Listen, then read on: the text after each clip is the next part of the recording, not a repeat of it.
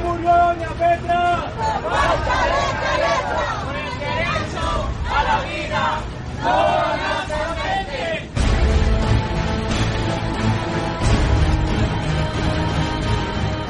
Historia de un proceso social. Antecedentes. Experiencias. Opiniones y puntos de vista. Voces y testimonios de quienes protagonizan esta historia. Por el derecho a la salud. No a las patentes. El caso Caletra.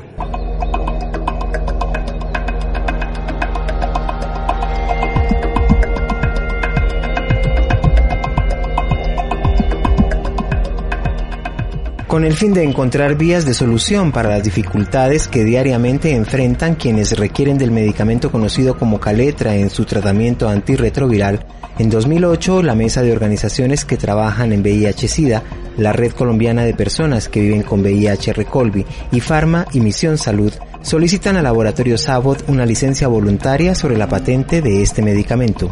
Las organizaciones solicitantes adelantaron el proceso de acuerdo con los lineamientos establecidos por las normas colombianas para estos casos.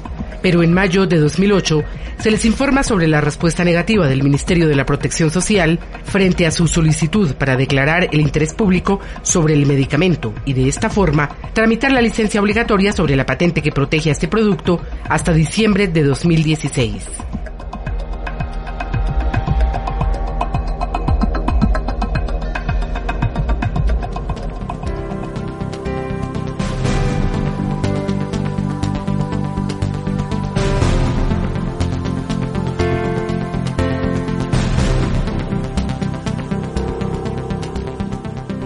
Las organizaciones acuden a un recurso legal contemplado en la Constitución Política Colombiana para defender los derechos e intereses de la sociedad civil, la acción popular.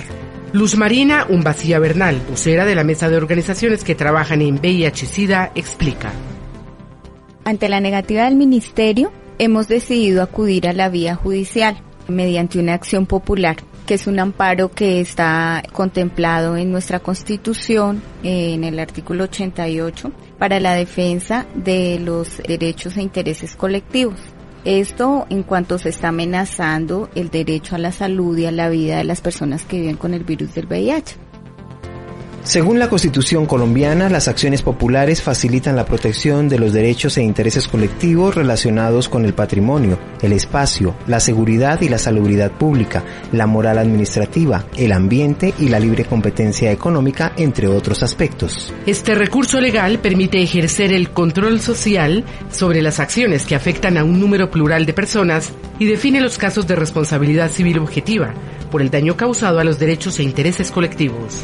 Sobre la pertinencia de la acción popular en este proceso, Germán Humberto Rincón Perfetti, abogado apoderado en el caso Caletra, señala.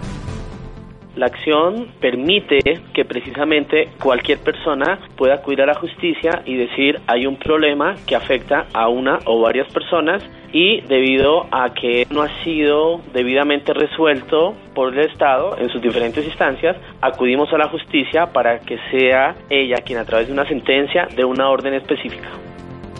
La acción popular busca respuesta específica en aspectos que están relacionados con la licencia obligatoria sobre la patente que protege al medicamento, propósito que apunta hacia la Superintendencia de Industria y Comercio, el Instituto Nacional de Vigilancia de Medicamentos y Alimentos INVIMA y al mismo laboratorio titular de la patente. Al respecto habla Luz Marina Umbacía Bernal.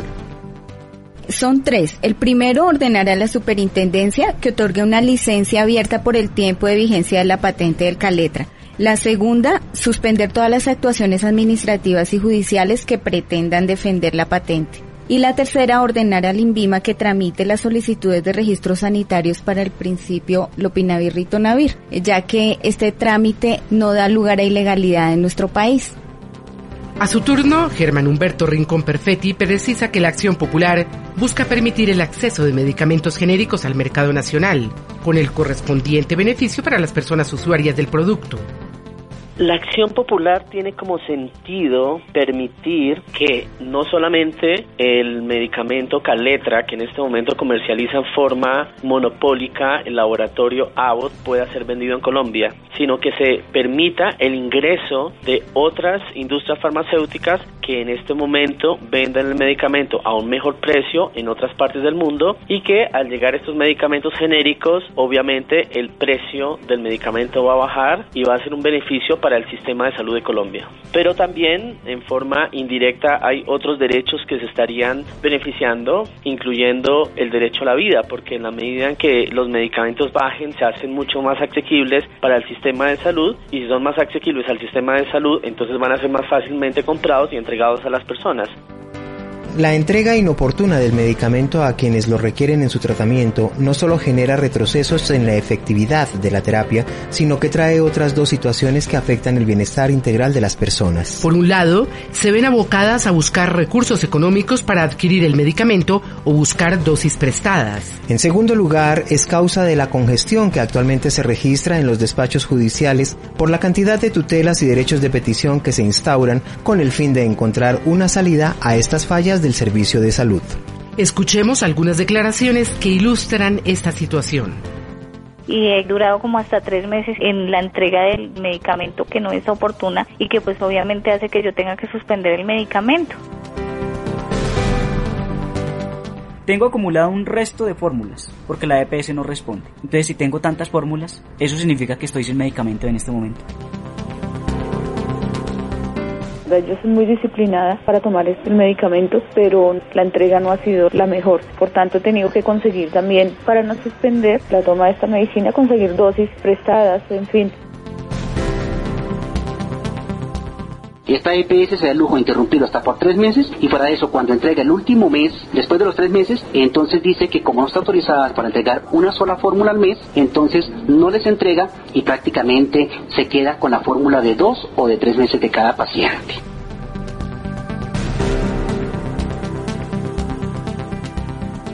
De acuerdo con la investigación adelantada por IFARMA, en 2008 las personas que viven con VIH en Colombia pagaron de sus propios recursos aproximadamente 700 mil dólares al mercado privado para adquirir el medicamento, que no fue suministrado oportunamente por las empresas que prestan servicios de salud. Lo preocupante de la situación es que muchas personas no tienen los recursos necesarios para comprar el medicamento en el mercado, sino que dependen de los servicios de salud para acceder al tratamiento. La Acción Popular busca dar una solución a este panorama que es frecuente en los servicios de salud en Colombia.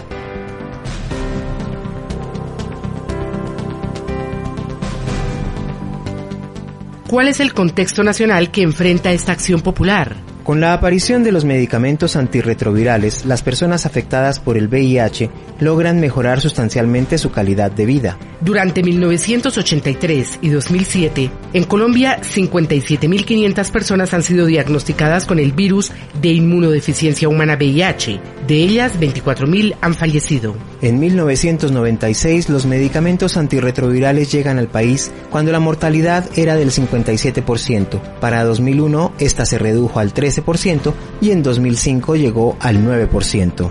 Se estima que actualmente 23.000 personas que viven con VIH en Colombia necesitan tratamiento antirretroviral. Según el Ministerio de la Protección Social, en su resolución 1444 de mayo de 2009, 19.000 personas reciben tratamiento antirretroviral y de ellas 5.829 consumen caletra. En relación con este escenario, el documento de la Acción Popular precisa que quien tiene acceso a los medicamentos antirretrovirales tiene garantizado su derecho a la vida.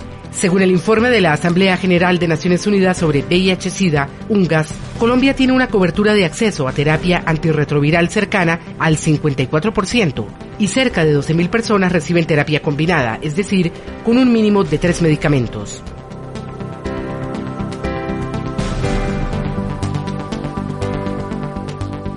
¿Qué derechos se vulneran con la negativa del Ministerio de la Protección Social? Germán Humberto Rincón Perfetti habla de la moralidad administrativa y de los derechos de las personas en cuanto al acceso a medicamentos de calidad.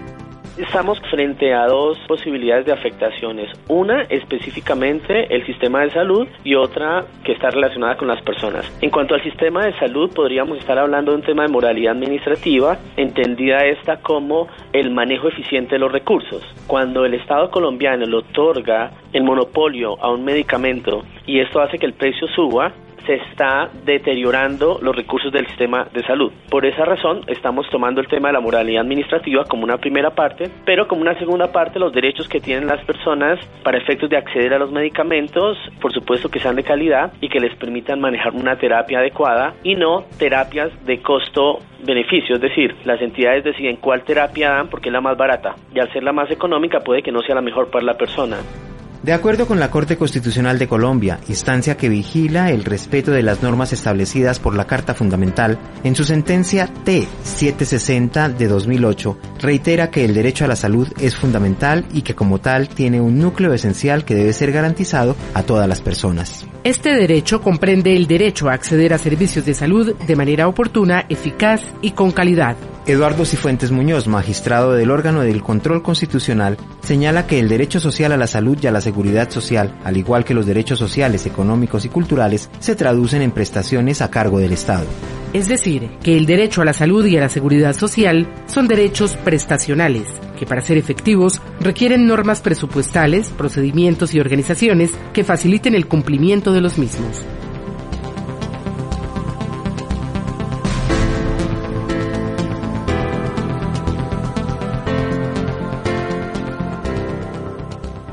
En 2005 el Congreso de la República promulga la Ley 972, por medio de la cual el Estado colombiano adopta normas para mejorar la atención de la población afectada por el VIH y otras enfermedades de alto costo. Esta ley declara de interés y prioridad nacional la atención integral estatal para la lucha contra el VIH-Sida, garantizando el suministro de los medicamentos, reactivos y dispositivos médicos autorizados para el diagnóstico y tratamiento. De acuerdo con lo dispuesto por esta norma que se divulgó el 15 de julio de 2005, el Gobierno Nacional, a través del Ministerio de la Protección Social, tenía un plazo de seis meses para crear estrategias conducentes a disminuir el costo de los medicamentos y otros elementos requeridos en el tratamiento de enfermedades de alto costo, en particular el VIH-Sida, cuyas acciones serán de aplicación inmediata. A partir de la vigencia de esta ley, el gobierno puede utilizar mecanismos para garantizar el acceso de la población a los medicamentos que sean objeto de algún tipo de protección. Con el fin de facilitar la reducción de precios en los medicamentos, la Ley 972 faculta al Ministerio de la Protección Social para poner en marcha un sistema centralizado de negociación de precios y compras que permita conseguir reducciones sustanciales en los costos. Esta ley declaró el SIDA de interés público y precisamente la licencia obligatoria tiene que ver con el interés público. Y hay una ley que ya declaró el tema de interés público, obviamente que los medicamentos que se entregan con una enfermedad que ha sido declarada de interés público también son de interés público, que fue lo que no quiso el Estado colombiano, que no quiso admitir realmente la decisión de continuar el proceso y de romper la patente de Abbott para efectos de que bajaran los precios de los medicamentos en el país. Hay un interés de las altas esferas en proteger los intereses del laboratorio farmacéutico y precisamente vemos aquí que lo técnico no fue superado. Por eso, y en vista de que el Estado fue de alguna forma omisivo y permisivo con la multinacional, entonces tenemos que acudir en este momento a la justicia para buscar que la justicia desde otra mirada nos pueda analizar y revisar la decisión que ha tomado el Estado a través del Ministerio y poder revocar la misma y ordenar a través de una sentencia que se proteja realmente el interés público. Es responsabilidad del Estado garantizar el derecho a la salud y la dignidad de la ciudadanía, derechos consagrados en la Constitución Política de Colombia y ratificados en distintos tratados internacionales de los cuales el país es signatario.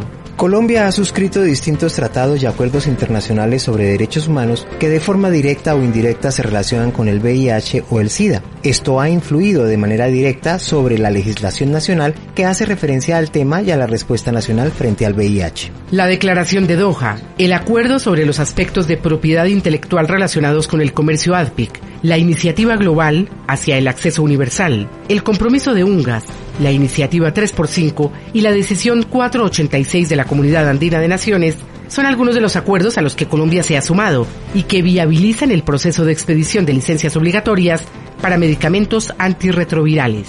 Germán Humberto Rincón Perfetti explica la incidencia de estos tratados en la legislación colombiana.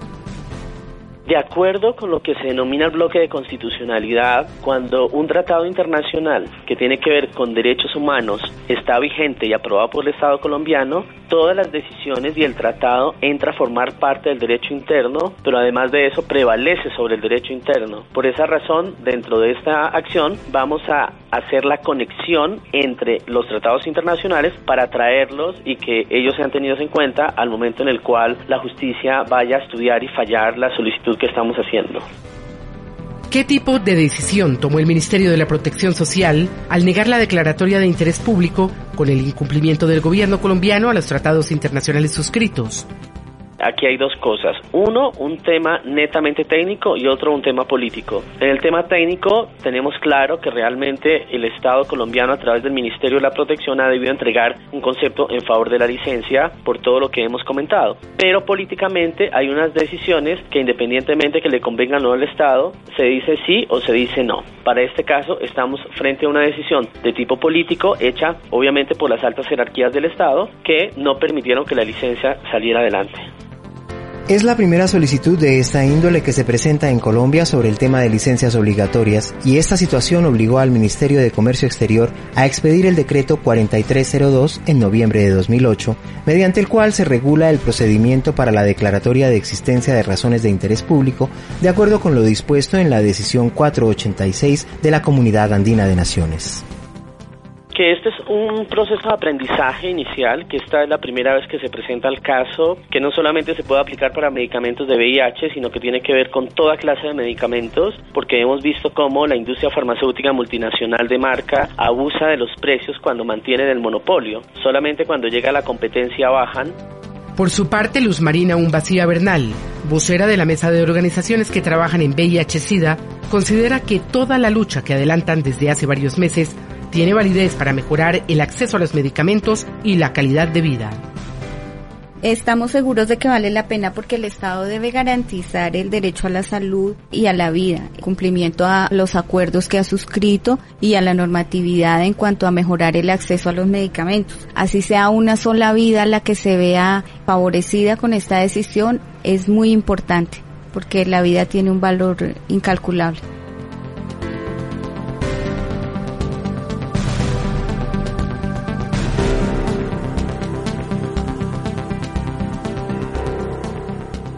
El medicamento tiene patente en Colombia y Chile, aunque no goza de esta protección en Perú, Bolivia ni Venezuela. Además, se ha solicitado su patente en Ecuador. Con la licencia obligatoria, Colombia podría importar otras versiones genéricas del producto farmacéutico con precios bajos, lo que significaría beneficios para la salud y la economía de las personas, además de ahorros que esto generaría para el presupuesto del sistema de salud. Esta es la razón por la cual desde aquí decimos por el derecho a la salud, no a las patentes.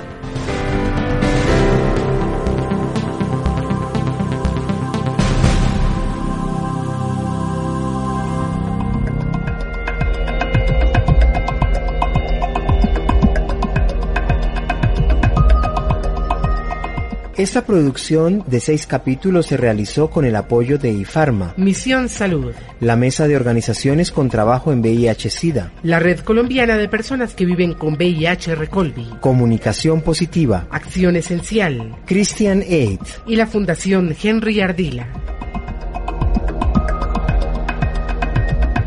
Usted acaba de escuchar el quinto capítulo de la serie. Por el derecho a la salud, no a las patentes.